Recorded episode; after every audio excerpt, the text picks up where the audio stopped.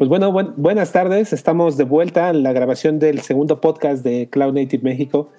Y pues bueno, en esta ocasión ya tiene, bueno, casi dos meses, ¿no? De KubeCon 2018. Eh, y pues bueno, la idea es que hoy vamos a hablar eh, de nuestra experiencia por allá, eh, más o menos qué fue lo que vimos. Ah, y pues no sé, dar, dar un poquito la pues sí, nuestra opinión al respecto, ¿no? Entonces, pues bueno, eh, eh, como siempre, estamos aquí Francisco Moctezuma desde San Antonio, eh, Marco Antonio Muñiz desde California y yo, Domingo Suárez, acá desde el desabasto de gasolina en la Ciudad de México. Entonces, pues bien, entonces, ¿te arrancas, Marquito? Vale, bueno, eh, Tomix y yo estuvimos en el EnvoyConf que fue el, primer evento que se hace sobre esta tecnología. Eh, de hecho, estuvo eh, sold out, entonces hubo mucho interés por parte de los asistentes.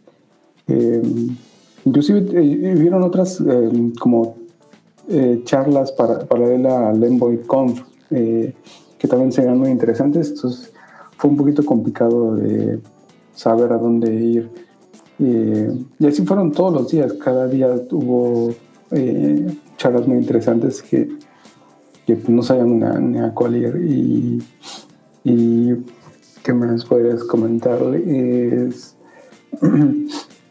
pues bueno, el, la ciudad estuvo muy, muy padre. Eh, como el eslogan de esta KubeCon siempre nos mantuvieron eh, cafeinados, muy buen café.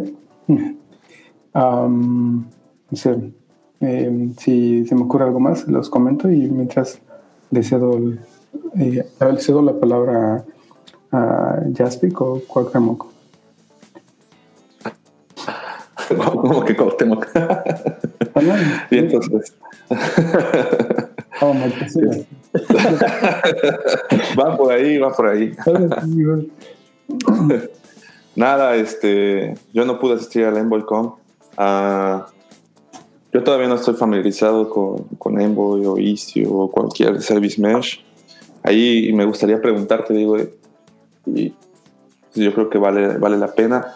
¿Tú, ¿Tú, ves varios casos de uso o se mostraron varios casos de uso de, no sé, de service mesh para producción, cosas así? En realidad yo, yo lo veo bastante complicado en un caso de uso de una incluso mediana, gran empresa, pero no sé cuál sea tu punto de vista, qué fue lo que dejaron compartir en, en el EnvoyCon, si me hace algo interesante con ello. Bueno, ellos solo estuvieron mostrando casos de uso o cómo implementaron Envoy, eh, no tanto como un service mesh, fue más como... Eh, solo como el componente que, el data plane. Eh, algo muy interesante. Algunos, algunos exponentes creo que sí eh, les faltó como elaborar más en detalle qué, fue lo que hicieron, pero creo que uno de los que me han agradado fue este, los chicos de Alibaba que inclusive eh, ellos hicieron implementaciones por su, por su cuenta e inclusive eh, mejoraron el performance de, de EnvoyCon, de Envoy, y, este, y mostraron eh, ahí gráficas de, de, su, de cómo se comportaban eh, sus implementaciones en comparación con, con, la implementación que actualmente existe en Envoy. Entonces, este,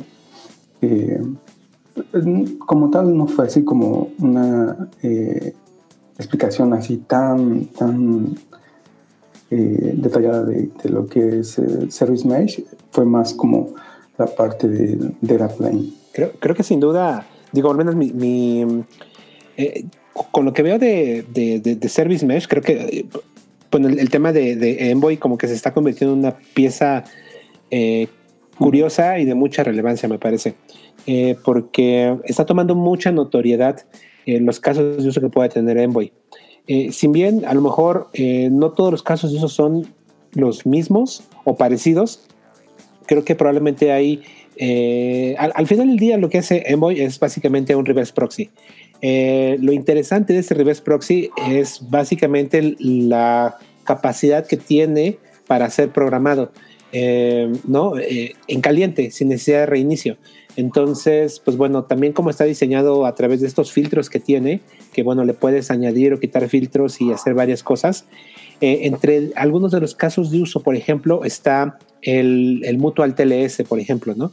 Eh, generalmente en muchas aplicaciones o en muchos centros de datos, uh, no, uh, la terminación eh, SSL se queda tal vez en el balanceador frontal, no lo sé, o a lo mejor un poquito más adelante, pero después la comunicación interservicios dentro de tu centro de datos eh, muchas veces eh, no tiene no tiene este, este mecanismo de seguridad, no tiene TLS activado atrás. Hacerlo a mano en ocasiones puede ser un poco desafiante debido a que no nada más es poner certificados y ya, sino también eh, cada vez confiar menos en tu centro de datos y, por ejemplo, estar rotando constantemente los certificados, que es algo que también eh, se puede hacer de manera relativamente sencilla con Envoy. Aquí también es donde entra, obviamente, a juego eh, pues la funcionalidad de un Service Mesh que gracias a su control plane puede automatizar todo ese tipo de cosas, ¿no? Entonces, el tema de métricas también es interesante, es decir, podemos poner métricas y trazabilidad a nuestros componentes sin necesidad de programarlos, simplemente pasando siempre por enfrente de un, de un proxy de Envoy. Entonces, creo que mm, eso lo hace interesante. Recientemente, el año pasado, creo que unos días antes, eh, no recuerdo, si unos días antes de EnvoyCon, eh, Amazon publicó un servicio que se llama, ay, se me olvidó el nombre, que utiliza... AppMesh. Exactamente, AppMesh, que básicamente utiliza este Envoy para, este, para esta funcionalidad. Entonces, sin duda, yo creo que durante mucho tiempo hemos vivido sin ello. Probablemente para muchas compañías sí sea una necesidad apremiante, pero probablemente también hay que ser muy sinceros. Para muchas otras, a lo mejor es un nice to have, probablemente pero a mí particularmente yo estaba muy interesado en asistir a este evento justamente para escuchar los casos de uso. Eh, como mencionaba Marco, el tema de, Alibaba me pareció muy interesante. Eh, eh, también eBay mencionó algo parecido, por ahí un, un, una, plática de, de, del caso de uso que ellos tienen. Entonces, a mí, yo particularmente lo, lo, uso no de manera directa, sino de manera indirecta a través de Istio, que es básicamente lo que estamos utilizando. Pero es muy probable que sí, tal vez como mencionaba, este, hace un momento, a lo mejor algunas empresas no son lo más adecuadas. Vaya, no es una tecnología para todos, ¿no? Entonces creo que el hecho de asistir a la conferencia, ver un poquito hacia dónde se está moviendo, porque, bueno, estaba el equipo de desarrollo ahí, eh, eh, ver que es una comunidad vibrante. A mí me pareció también interesante ver que ya tenían su propio evento eh, paralelo eh, a, KubeCon. Eh, eso ya dice de que, bueno, está como tomando mucha notoriedad también en la comunidad este, y que estaba compitiendo eh, con otro contenido también muy relevante y muy importante antes de empezar KubeCon. Entonces, este, pues bueno, es, es, es, es relevante, ¿no? Em, entonces, pues bueno, creo que conocerlo no está, no está de más. Sí creo que hay que ser también, eh, vaya, no es para todos, ¿no? Entonces hay que echarle un vistazo. Pero yo me llevo un buen sabor de boca de, de, EnvoyCon porque a diferencia de KubeCon, en EnvoyCon nada más había un solo track, había muy poco contenido, por así decirlo. Entonces fue una charla después de otra. Eh, entonces no nos perdimos nada. Eh, y eso también pues está bueno porque no tuvimos que dejar de asistir a, a, una, a una, charla o a otra, ¿no? Nos, nos lamentamos casi todo de corrido, ¿no? Solo una aclaración, eh, ahorita que mencionas eBay, los, los que hicieron eh, la implementación fueron los de eBay y los de Ali, el, que presentó de Alibaba fue el que quería hacer algo así como una demo de Knative con gRPC, pero al final como que se le fue de las manos y no, no, no, no salió nada bueno de la plática. Solo esa aclaración. Y bueno, eh, como el EnvoyCon fue el, el, lunes, ese mismo día también estuvieron en, eh, en paralelo otras este, eh, como trainings y pláticas de compañías usando Kubernetes. Entonces, es unas, dos aclaraciones. Entonces, este, creo que eh, Moctezuma, tú sí que este, continuamos con, tu experiencia para cómo te, cómo te fue en los días de KubeCon. Bien, este, yo tenía mucha curiosidad acerca del EnvoyCon y de los casos de uso. Eh, personalmente no, no, lo, no lo he usado en producción ni he hecho algún deployment con alguno de los clientes tampoco en producción y, entiendo completamente, pero este, la explicación que, que da Domix está excelente. Digo, a ver si después nos puedes compartir un poco más de casos de uso en específico, alguna liga, etc. en, el, en el Twitter de Cloud Native o X o Y, ¿no? O en tus notas estaría chido. este, ¿qué, piensan de qué, piensan de este de los keynotes? ¿Qué les parecieron? Pues mira, a mí los keynotes ah, tengo sentimientos encontrados. Hubo keynotes bastante buenos, pero hubo también el clásico comercial de los sponsors. Entonces, este, pues hubo algunos que afortunadamente no eran tan largos los keynotes, ¿no? Eran 15 minutos, 20, no sé, eh, eh, no recuerdo, pero eh, hubo algunos otros muy buenos. A mí particularmente lo que me llamó mucho la atención de los keynotes es que presentaron muchas mujeres. Creo que fue el 40% de las presentadoras fueron chicas y eso está bien chido porque, um, bueno, la diversidad este, es, es bastante buena. Eh, Liz Rice, la chica de Aqua, que también estuvo como maestra de ceremonias, creo que el primero o segundo día, no recuerdo, este, también lo llevó bastante bien, a diferencia de que antes eran como que las figuras eh, más conocidas de la comunidad de, contenedores y Kubernetes. Entonces, eso está bastante chido. Eh, a mí particularmente un keynote que me encantó, pues fue la de, la de Julia Evans, que es una chica que llegó así como, probablemente pasó al Ponder antes a este, no sé, porque llegó con mucha energía y, estuvo también bien interesante lo que mostró. Eh, otra chica de Airbnb que también mostró cómo utilizan internamente este, en Airbnb eh, todo su flujo y todo su proceso también estuvo bien chido, muy bien presentado. Y también el de Uber, donde también fue una plática, un, un keynote entre un chico y una chica, donde cómo utilizan para, cargar, para hacer cargas de trabajo de storage. Entonces también estuvo, estuvo bastante chido. Entonces, eh, digo, salvo los comerciales de los sospechosos comunes, a mí me parecieron muy, muy chidas las, los keynotes. Ahí es igual a, perdón. No, Agregaría el de Kelsey. Yo creo que para mí fue el, el mejor.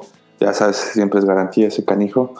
El de Uber se me hizo, la verdad, un poco robotizado, como que tenían ya todo prefabricado, bueno, fue, siento que no tan original, aunque sí estaba chido su contenido, pero sí se me hizo muy prefabricado.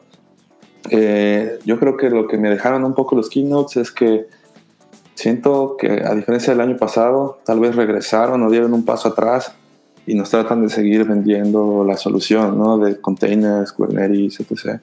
Siento que también, bueno, el año pasado éramos 4.000 en Austin y ahorita éramos 8.000, ¿no? O sea, hay muchos usuarios nuevos. Pero sí siento que sería un paso atrás tantito en relación a, me refiero a que este, te tratan de explicar, ¿no? ¿Qué es, para qué sirve, cómo vendértelo, ¿no?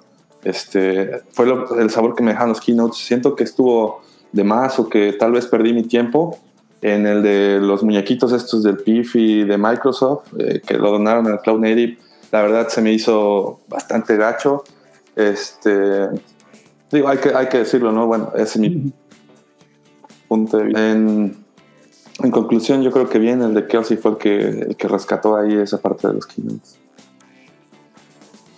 Um, algo que agregaría fue que, no me acuerdo el nombre de la chica, pero em, el continuo fue que vamos a ver cómo ahora evoluciona Kubernetes porque ella mencionaba que ahora ya se viene la parte como aburrida de una tecnología, que es eh, la parte de seguridad, cómo mejorar. Eh, y pues ya vimos eh, hace, hace dos meses, ¿no? Que fue que se reveló que había una vulnerabilidad en, Kubernetes. entonces ya no es como desarrollar nuevos, nuevos features, es más como a ver ahora que tenemos que preocuparnos por cosas que eh, mm, mm, ingenieros pues no, eh, no le tomamos no le ponemos tanto no le tanto interés que es esa parte que remarcaba la parte de seguridad y, pues sí, cosas que no son tan excitantes de acercar una tecnología. Entonces, eh, ahí va a ser interesante cómo, cómo evoluciona eh, el ecosistema en el cual se desarrolla Kubernetes para hacerlo más interesante o mantenerlo como ese eh, empuje de, de, una tecnología que, que está destacando. Sí, sí, creo que es, cierto lo que, lo que, lo que menciona Jaspic eh, con respecto a probablemente, así como que a, nivel grueso, cómo, cómo, cómo, está la comunidad. Y complementándolo con lo, con lo, que dice Marco, a lo que me refiero es, eh, Janet Kuo, que es la chica esta que, que, mencionó, que mencionaba esto que decía Marco, eh, es cierto, estamos, de hecho ella sacó una gráfica donde estaba así como la curva de adopción de las tecnologías, ¿no? Entonces, eh, coincido completamente con, con, con, lo que mencionaban de que a lo mejor había algunas charlas en las cuales todavía están empezando que explicar muchas cosas que, que probablemente para uno de nosotros ya, ya, pues ya las conocemos. Pero sí, uh, o sea, pasamos, en mi primer KubeCom éramos 2.500, 2.500 personas. Y ahora pasar a la monstruosidad de 8.000 en, en, Seattle sí fue, fue bestial. Y probablemente en, el próximo en San Diego a lo mejor sí le pegamos a los 10 mil, tal vez. Eh, pero sin duda yo creo que um, sí creo que este eh, coincido con Janet Walken, algunas cosas van a ser ahora aburridas. Ella mencionaba así de que hay nuevos usuarios que piden nuevas cosas, ¿no? Sobre todo las compañías grandes, eh, los corporativos que a lo mejor no están interesados en adoptar Kubernetes por por la innovación tal vez eh, se esperan a que mucha gente primero los prueba y que, y que pues bueno, como esto que hemos estado viendo, ¿no? Vectores de ataque, eh, muchos problemas que hemos visto, se esperan a que todo eso se arregle. Ahora con, con el tema este de que Red Hat, que es una compañía que contribuye demasiado al ecosistema, y que, perdón, y que ahora es parte de IBM, pues ahora van a llegar todos esos clientes, eh, probablemente de IBM, ¿no? Que son clientes que viven, muchos de ellos desgraciadamente, en un rezago o en una obsolescencia eh, por seguridad, ¿no? Eh, creo yo. Entonces, pues sí, a lo mejor algunas cosas nos las vamos a tener que volver a chutar. Y a lo mejor el próximo año, bueno, este año en, en San Diego, a lo mejor lo que hacemos es um, pues irnos a comer algo en lo que estos keynotes, eh, o, no sé si estaría chido eh, comentarlo en la comunidad para ver si hay algo paralelo a estos keynotes o de plano. Yo sí escuché y bueno, más bien vi algunos tweets en donde algunas, algunas personas quejándose de los keynotes, donde ellos sí prácticamente decían no fui a, este, a los keynotes. O sea, llegaban directo a los, a los tracks. A lo mejor eso hacemos en el próximo, ¿no? Bueno, em, creo que uno de los temas importantes que empezaron a, empujar más fue acerca de operadores. Vieron más eh, de Operators Framework.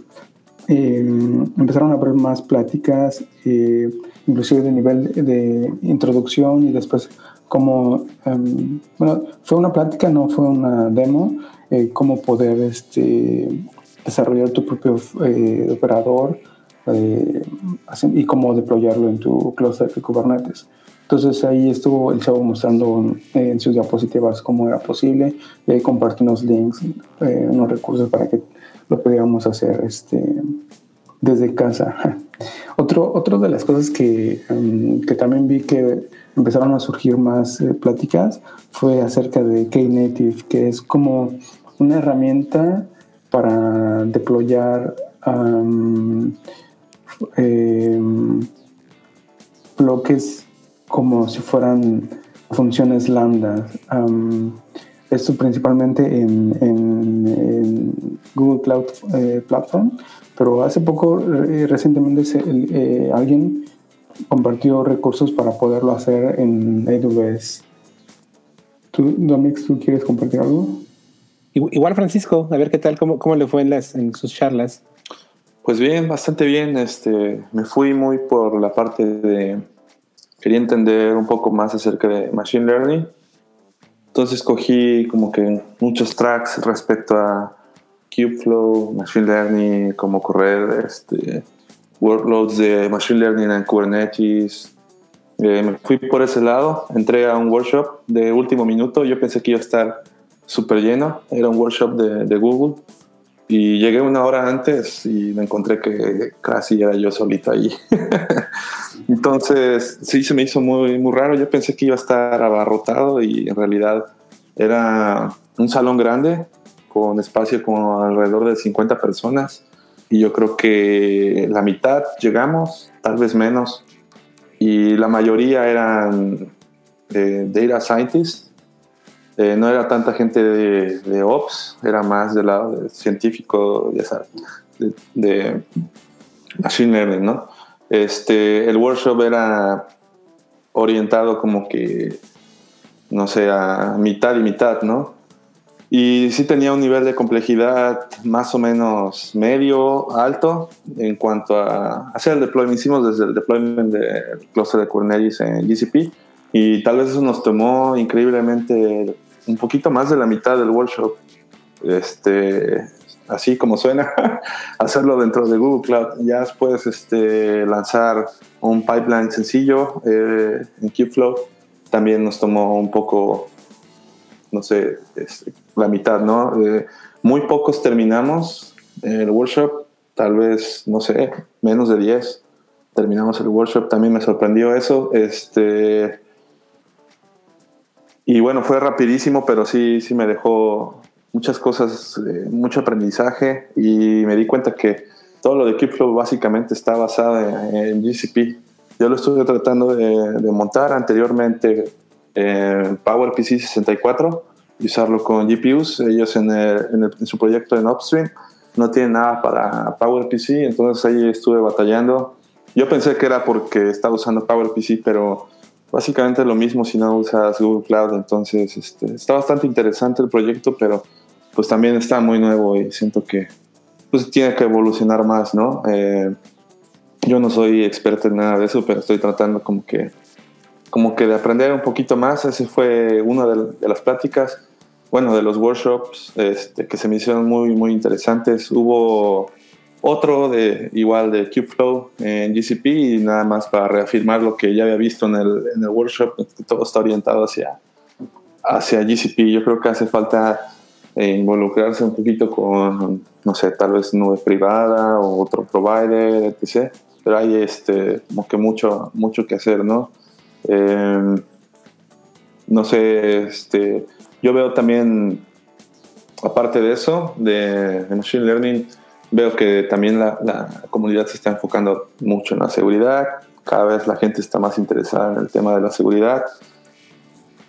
Este, este se me fue su nombre, Liz, Liz Rice, mencionó OPA, este, Open Policy Agent.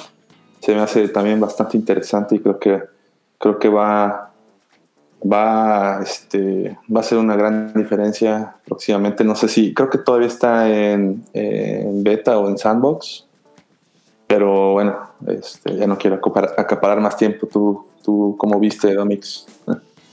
Sí, fíjate que yo también traté de armar el contenido eh, en, el tema de seguridad porque es, algo que estoy bastante interesado. Me fui a una charla de VMware, la de Harbor, eh, que es este Container Registry que donaron hace tiempo a la CNCF entonces, porque es como un container registry también enfocado en, seguridad, ¿no? O sea, escanea las imágenes y todo ese rollo. Eh, en eso también estoy muy interesado. Entonces, también traté de buscar algunas charlas eh, que hablaran del tema. Em, entonces, eh, otra cosa que también me, me, llamó la, bueno, de lo que estuve buscando, fueron charlas también de, de, de experiencia y entré a una de Microsoft, bueno, no tanto de experiencia, pero lo que me llamó la atención fue el título, que era eh, Kubernetes no es para desarrolladores.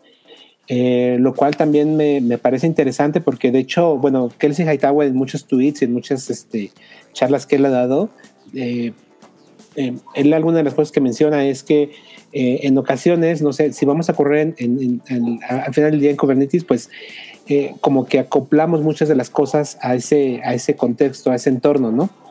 Entonces, levantar un mini cube en nuestra máquina para tener todo, pues a veces es bien complicado, ¿no? Bien pesado. Eh, y justo como que esta plática de Microsoft también estaba enfocada un poquito el tema de que no es que los desarrolladores no aprendan Kubernetes, ¿no? sino más bien este, pues, mm, que no sea necesario montar tu clúster local para que desarrolles, ¿no? Entonces, eso, eso también es una de las cosas que también traté de buscar contenido con respecto a la madurez del uso de, Kubernetes en, en, organizaciones, ¿no? Eh, creo que eso es como el, siguiente paso, ¿no? Eh, desgraciadamente yo con algunos de los clientes con los que trabajo acá en México y los que he visto, se casan completamente con, con, Kubernetes y, por ejemplo, si usan GCP, eh, incluso hasta los desarrolladores, ¿no? Les tienen que dar acceso a GCP y todo está corriendo ahí y, la aplicación no corre en otro lado más que en GCP y sí está bien gacho eso. Entonces, este, creo que es parte de la maduración eh, de buscar alternativas un poquito más, más ligeras y de no diseñar todo y acoplarlo a esta, a, no sé, a esta arquitectura, ¿no? De despliegue. Entonces, pues bueno, también estuve como que buscando mucho, mucho contenido de eso, ¿no? Y, y sí quedé satisfecho. Algunas charlas también sí me decepcionaron algún, un poco, algunas, no, no todas. Eh, sobre todo las de Knative, también lo veo bastante verde, eh, muy, muy verde. Me llama mucho la atención eh, la arquitectura serverless es algo que eh, sin duda como que está, es interesante, pero también creo que no es para cualquiera. Eh, y es muy interesante cómo lo están resolviendo en Knative, que básicamente son contenedores, ¿no? A diferencia de funciones, como lo hace tal vez Lambda, ¿no? Que tú subes tu código en Knative, pues subes contenedores, ¿no? Entonces, este, pues puedes correr lo que sea, ¿no? Pero creo que sí todavía está bastante verde, creo que todavía tienen bastantes problemas. Eh, pero, pues bueno, no sé si también eh, soy un poco, ¿cómo decirlo? Eh, con respecto a serverless, sin duda sí resuelve algunos problemas, pero, pero yo creo que hay que pensarle muy bien, ¿no? Entonces, pues bueno, es algo que también estaba interesado ver un poquito cómo, cómo lo están usando algunas compañías, ¿no?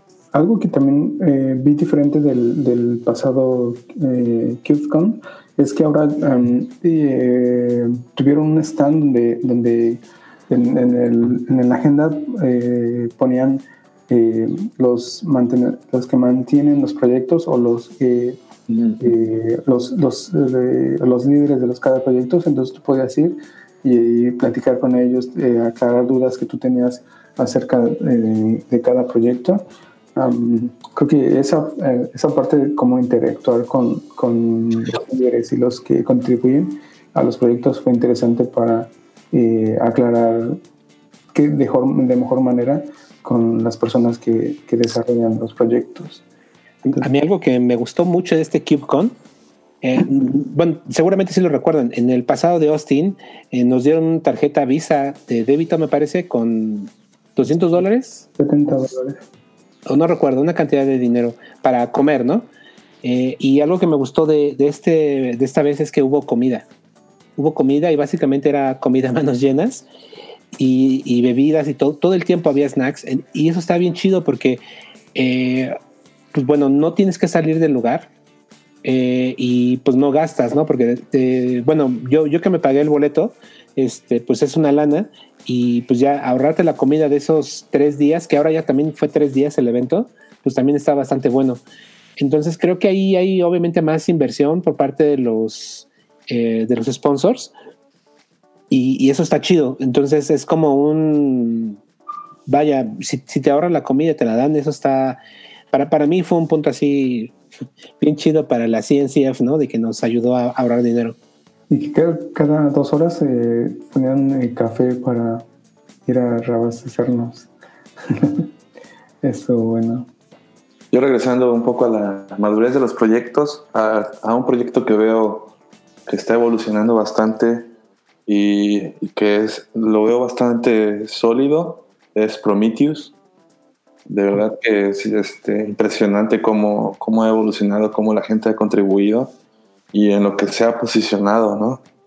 Yo creo que ya es el de facto de monitoreo este, ya depreciando a, pues básicamente a los competidores. Es una herramienta muy poderosa y súper flexible, ¿no? Puedes monitorear lo que sea. He escrito ya un, par de exporters este, jugando este, y es bien fácil, ¿no? Este, exportar tus métricas de tu aplicación, ¿no? de lo que de lo que desees hacer. Entonces, yo ahí fue uno de los, de los proyectos que, que veo que tiene bastante solidez y que va para arriba. Ya no hubo tantas eh, pláticas como en el, en el de Austin, pero las que hubo fueron bastante interesantes. Entré a un par y muy buenas. Me dejaron con, con buen sabor de boca. Qué chido. Yo, yo, me quedé con ganas. Pero sí, lo que mencionas es, está, está, es, es bastante cierto. Y bueno, ya corriendo en el, en el, en el, en el clúster de, lo que quieres monitorear, pues sí, es, además el operador está bien fácil, ¿no? Con Service Discovery pones lo que sea.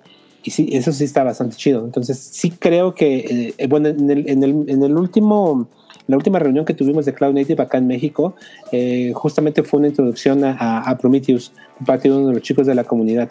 Entonces, creo que sí, eh, empezarlo a difundir más vale mucho la pena porque, como mencionas, la madurez y la estabilidad del proyecto, pues, pues, pues vale la pena, ¿no? Entonces está, eso es cierto, es uno de los, de hecho es como la segunda estrella, ¿no? De la CNCF. Yo creo que sí, sí. ¿Y hacia dónde creen que, que vaya Kubernetes este, no sé, este 2019 o hacia dónde creen que, que está moviéndose toda la tecnología de cloud? Bueno, ya no se diga 2019, los próximos años. Mm, creo que le están eh, metiendo duro a, lo que es eh, serverless y ya hay muchas eh, empresas que, se, que están ofreciendo servicios para correr tus tus eh, mini programas al estilo serverless y pues basados en, Kubernetes. Entonces, esa es una. también, creo que, si no mal recuerdo, hubo una charla acerca de eh, cómo corrían los servidores de, servidores de base de datos en Kubernetes. Y, entonces, creo que ya empieza a haber material de, sobre ese tema de cómo correr eh, eh, pues, tus, eh, componentes del servidor de base de datos y leer este, los datos de, otra fuente. Entonces, um, tal vez, tal vez veríamos un contenido más de ese estilo. no sé. Ah, bueno, algo también es, sí, eh, compañías que ya empiezan a, surgir acerca de, seguridad, ¿cómo, cómo te, te, aseguras de que lo que eh, estás deployando era lo que tú esperabas? Entonces ahí, ahí es, eh, recuerdo que en un stand este, decían, oye, pues nosotros te ofrecemos esta solución que te escanea tus contenedores, te, te, generamos un reporte de qué vulnerabilidades tiene y, y cómo nos aseguramos que lo que tú dices que estás construyendo es lo que estás deployando. Este, ya ven que eh, este cuate mencionaba que le salió a relucir el, el, problema que tuvieron los de Node, que alguien les metió ahí un, este, una implementación para minar eh, criptomonedas sin que se dieran cuenta. Entonces este cuate trató como de, de extrapolar esa, esa situación con, con lo que em, con las imágenes los, las imágenes, imágenes de contenedores entonces ahí vamos a ver creo yo que vamos a ver más más temas en la parte de seguridad eh, tanto del servidor de Kubernetes como eh, la parte de contenedores claro con, respecto a lo que se viene eh, sin duda creo que la, la, la, seguridad creo que es algo que todavía le van a seguir metiendo más eh, coincido con lo de serverless, creo que hay un hype ahí bastante fuerte en la industria. Eh, Knative como que trae ahí mucho empuje porque creo que incluso hubo una charla de IBM, si no mal recuerdo, también de ese, de ese tema, adicional a las de a todos los de la gente de Google. pero creo que sí, el, tema de, de, seguridad se viene bastante fuerte. Eh, hay ahora ya varias compañías que ofrecen productos y soluciones. de hecho, pues no sé, yo, yo, yo, yo, regresé a México con 18 playeras nuevas. Los stands también estaban a tope, ¿no?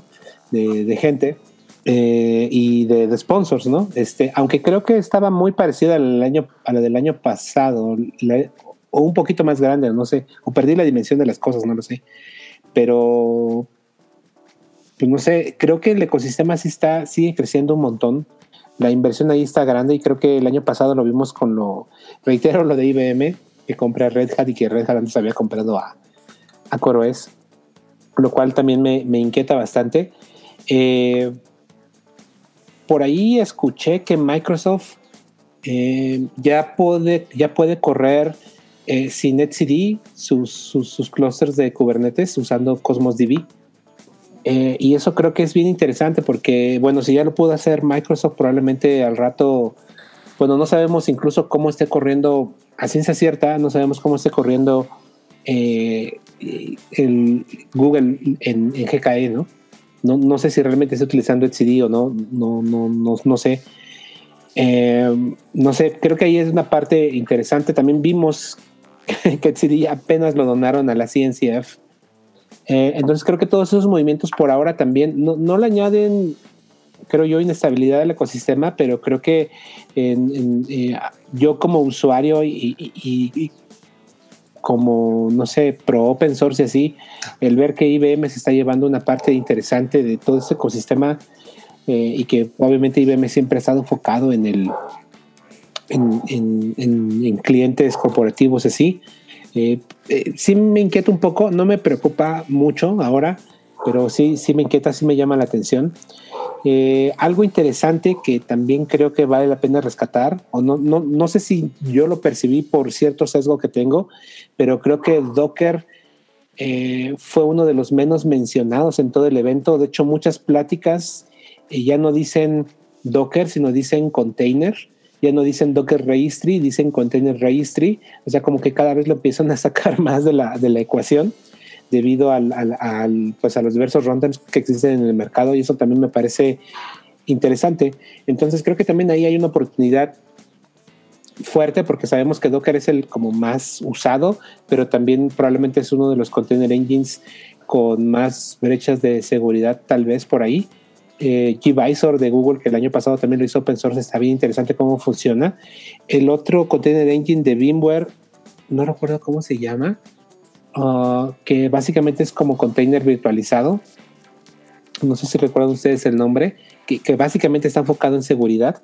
Eh, entonces, pues bueno, eso también para mí fue una de las cosas importantes de este KeepCon, ¿no?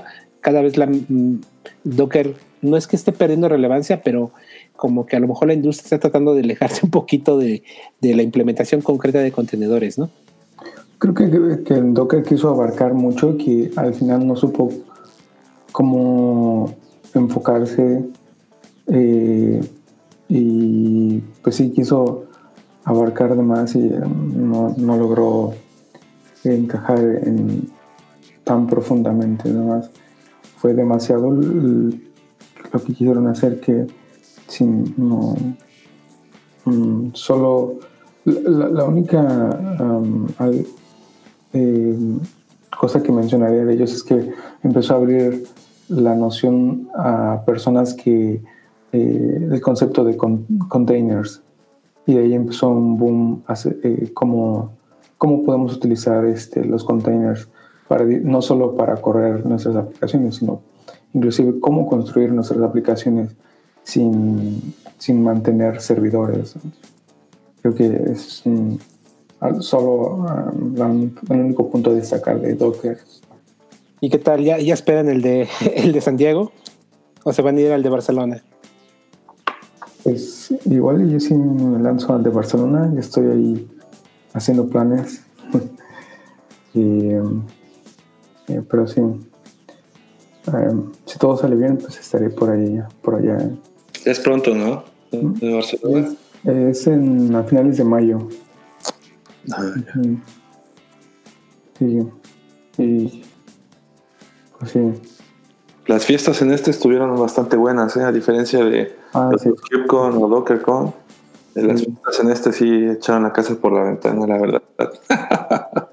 Muy buenas. Hubieron tres ocasiones que realmente Fue Pues- de, la Pues sí, por todos lados, de organizadores, de patrocinadores, del mismo eh, evento, pero por eso no pararon. La verdad que. Y también sirve para hacer networking, ¿no? Siempre platicas con personas, este, casos de uso, experiencias en producción, etc. Entonces, también eso siempre ayuda bastante. Que se pongan happy, pues mejor. ¿no? Sí, Compartan más casos de uso. sí. Eh, el, el- evento principal que eh, tuviste que tenías que registrarte para poder subir a la torre, eh, creo que fue estuvo estuvo bien que, que nos hayan regalado esas entradas para subir a, a la torre. Su- ¿Subiste? Ah, tú subiste, sí subiste, ¿verdad? Eh, Jaspi? Al Space Needle. De... Sí, sí, sí, sí. Sí, estuvo muy padre eso, la verdad que eso y el museo también de... El Pop Museum. Sí, me gustó bastante, nunca había visto nada, nada de Hendrix, ahí desplegados, unas instalaciones ahí muy, muy chidas. Creo que sí se rifaron en ese sentido, en escoger la, la locación este año. Ojalá sí sean los que vienen también, ¿no? Sí. Sí, de, de menos digo, para quien iba de turista como yo, este, eran una de las cosas que quería visitar, ¿no? Por fuera. Y pues ya ir y que, y que sea gratis, pues ya, yo creo que fácil sí nos ahorramos como unos 80 dólares por ese par de visitas, tal vez, o tal vez más dinero, ¿no? La verdad es que no recuerdo lo- cuánto costaba la entrada, pero pues sí, también está chido ahorrar dinero. Claro. Y sobre todo por las cervezas eh, que daban y este y la comida. Creo que no, no, no pagamos nada de comidas que durante el- el- los días del evento, ¿no? Que estuvo muy bien. Pues algo, algo más que quieran destacar de las, de las charlas de, de los tres días del evento. Pues yo con lo que me quedo es, este, en general, eh, la complejidad. Eh, como decían en una de las pláticas, que Kubernetes ya es, este, es aburrido. Yo creo que sí ahí difiero bastante. Creo que hay bastante complejidad eh, todavía, ¿no? Y hay muchas cosas por, por resolver. Por ejemplo, cosas como workloads de machine learning es muy complejo. Este, y por ejemplo, los data scientists no necesitan saber nada de Ingress Controller o de, no sé, eh, Kubernetes APIs, eh, operators, etc, etc, ¿no? Hay mucha complejidad. Este, eh, por ejemplo, Prometheus tampoco es este, un, un pan de Dios, ¿no? También tiene su complejidad. Lo mismo para eh, serverless. Entonces, yo veo que, que el cloud es bastante complejo. Se va como que entendiendo dependiendo de lo que hagas, el deplo- de los deployments que tengas en producción o con lo que estés jugando. Pero esto se está complicando bastante. Ya, no, ya no sería de la parte de redes, ¿no? Que Calico, que Flannel, que no sé, hay bastantes, bastantes cosas por aprender también ahí. Entonces yo me quedo con eso, este, pues seguir estudiando, ver, ver varias pláticas, escuchar varias pláticas, te dejan así como de, no, demonios, no sé nada, ¿no? Tengo que meterme a leer un poquito de esto y del otro. En realidad nunca acabas con, con todo esto, pero también es como que saber administrarte, ¿no? Puedes saber de todo, ¿no? Entonces yo creo que me quedo con, con eso y, y pues también las experiencias este, vividas por allá, ¿no? Conocerlos también a ustedes estuvo muy chido este, convivir con, con gente de México, de Latinoamérica, de otras partes del mundo. Este, yo creo que es eso, ¿no? También lo que te deja el, el, este, asistir a este tipo de congresos. Sí, sin duda. Yo creo que sí, también fue, fue un gustazo conocernos después de casi un año. Y, y- y algo también bien importante, además de todo lo que mencionaste, que está bien, bien chido, la comunidad ahora latina que vimos fue mayor. El año pasado en Austin todavía fue, siento que fuimos poquitos, pero creo que esta vez fácil, sí, banda mexa, sí éramos como unos 14. Desgraciadamente no nos pusimos de acuerdo para juntarnos, tomamos una foto, siempre ha estado bien chido. De hecho, Luis Cacho, que también, bueno, un saludo por si, por si lo ves por ahí. Eh, este, pues sí, hubiera estado bien padre este, juntarnos, ¿no? Este, porque sí éramos bastantes mexas. Yo, yo me encontré a bastantes este, en los pasillos, ¿no? Eh, y, sí, y contándonos éramos bastantes. Entonces, pues ayudó, ha, estado ayudando mucho que el ecosistema está creciendo. Y, y pues una oportunidad todo, ¿no? Entonces, sí, también al final del día un gran sabor de boca. Eh, yo no conocía la ciudad, este, Seattle también está increíble. Entonces, eh, pues también es una oportunidad, ¿no? Además de, de, de, de, irte a dar una, una idea de todo lo que viene y de cómo está la cosa, este, pues, pues de pasear un poco. Entonces, pues bueno, yo espero con ansias ya el de, el de, el de San Diego. Pensaba ir a, a Barcelona, pero finalmente no, no, no voy a poder. Pero pero pues bueno, estaría chido organizarnos mejor para el de para el de San Diego y a ver qué cosas hacemos ahí en el evento, ¿no? Eso estaría bueno como como como banda latina, a ver si podemos juntar más más este más gente y ver ver ver, ver qué pasa, ¿no? Algo que me llevo de este KiffCon es este Operators Framework. Em, creo que mm, es algo que viene eh, impulsándose en los últimos meses. Eh, Knative y qué más y Envoy por supuesto y sobre todo seguir aprendiendo este Go que creo que es como ya el de facto para lo que es este muchas de las tecnologías en cloud native eh, y un claro un otro claro ejemplo sería, por ejemplo, Linkerd, que eh, antes estaba hecho en Scala y ahora la versión 2 pues ya la reescribieron a, en Go. Entonces, eh, ya vemos ese panorama que se, eh, otros, otras plataformas, otros lenguajes se están destacando dentro del, del, Cloud Native. creo que ese es um, otro de los temas que no hay que perder de vista y, continuar aprendiendo. Pues no sé, igual, igual lo podemos dejar por aquí, no sé, o no sé si tengan algo más. Eh, mañana acá en la Ciudad de México tenemos nuestro, nuestra primera reunión del año. Eh, la plática va a estar bien interesante porque es un proyecto que este, es, un proyecto de la compañía Heptio, es ARC, van a hablar de ARC. Eh, que a mí particularmente me, me, parece interesante, porque creo que habla un poquito también de la, madurez de la adopción de Kubernetes. Es decir, ya cuando te preocupas por respaldar o tener un mecanismo para poder este, tener mejor tu, tu, clúster, pues ya habla un, de, un nivel de madurez, no, no tanto entre level usar los componentes básicos, sino ya preocuparte por un tema operativo, ¿no? Entonces, eh, eso me da gusto porque veo que los usuarios de Kubernetes aquí en la Ciudad de México o en México eh, empieza a madurar, empieza ya a ver otras cosas que antes no eran necesarias o que no pensábamos necesarias. Eh, entonces, particularmente también estoy muy contento porque pues ya cumplimos, vamos a cumplir un año, bueno, cumplimos ya un año de estar haciendo las reuniones bimensuales. Eh, entonces, eh, pues seguimos con la constancia y pues seguiremos, ¿no? Este, hace unos días estuve en una junta con el patrocinador del, del, lugar que nos, que nos dan para, este, para todo el año y pues ya tenemos garantizado todo, todo el año. Y eso también es chido para la comunidad, para que bueno, hay un espacio para que eh, pues hay gente que está haciendo cosas, vaya y hable de lo que está, de lo que están haciendo y pues más gente pues lo aprenda, ¿no?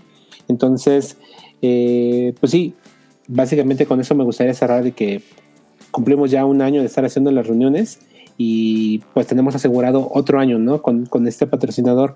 Entonces, pues bueno, invitar a la comunidad porque seguramente hay mucha gente que está haciendo cosas eh, que se anime a, a, a, participar y pues ahí está el foro abierto, ¿no? Entonces, pues, pues al final la comunidad es para, para la gente que participa de ella, ¿no? Entonces, pues por eso, este, pues qué chido que está creciendo, ¿no? Entonces, pues agradecerle a toda la, la, gente. Ahorita creo que había tres o cuatro personas ahí viéndonos, qué chido. Pensé que no iba a haber nadie, pero pues bueno, son unos cuantos.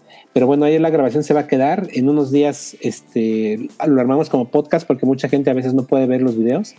Entonces, eh, pues le seguimos, seguimos adelante para seguir generando contenido y, y ojalá nos podamos reunir pronto para hablar de otra cosa ya más concreta, ¿no?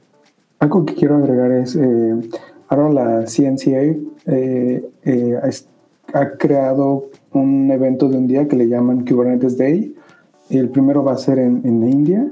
Espero que eh, podamos organizar algo para la, lo que es, es Latinoamérica, eh, que es un evento oficial y pues solo sería un, día para hablar de, Kubernetes. Y pues podemos utilizar el, patrocinio que Domex menciona para, para este evento, quizás. Y pues sí, sería todo. Chido, suena interesante. y, allá donde están, digo, igual para cerrar, veo que ahí en, en San Antonio están muy activos, ¿no? Pues no tanto como nos gustaría. Este, necesitamos speakers. Este, yo creo que voy a dar una, una plática próximamente, no sé si en febrero o marzo, pero es relacionado con hacer deployments de Machine Learning en Kubernetes. Este, solamente jugando, ¿no? He hecho esto, no es así como que este, nada profesional, es un como proyecto personal. Y bueno, nada más pero no, no, no está tan, tan concurrido como, como quisiéramos. Hace falta gente que quiera, que quiera hablar. Hay más actividad en Austin. Sí, acá también es un tema, el eh, conseguir speaker y todo ese rollo. Eh, pero pues bueno, yo creo que este, picando piedra, ¿no? hay gente haciendo cosas. Entonces, pues ojalá más, más, este, más, más se unan y, pues sí, a lo mejor lo que nosotros vimos acá es que hacerlo cada dos meses está más o menos bien para que nos dé tiempo conseguir gente. Eh, entonces, pues igual luego a veces quieren hacerlos mensuales, así es más complicado. Eh, pero es básicamente la razón. Yo creo que el día que estemos muy maduros y tengamos una masa crítica eh, para poderlos hacer mensual, pues ya estaremos hablando de otras cosas, ¿no? De una madurez de como comunidad y como usuarios de la tecnología, pues ya grande pero pues ojalá algún día, algún día lo podamos lograr. Mientras seguimos cada dos meses. Y pues bueno, este jueves 24 de enero pues estaremos por ahí. Pues bueno, siempre un gusto platicar con ustedes, ¿no? Entonces, igualmente. Hay que ponernos de acuerdo para el siguiente, porque creo que hay mucha tela de donde cortar. Y porque no se detiene, es increíble la cantidad de cosas y noticias que salen todos los días, ¿no? Sin duda. Pues hasta la próxima y gracias eh, por permíteme participar en este eh, foro y pues espero nos vemos pronto. más pronto, que, hace, que en un año.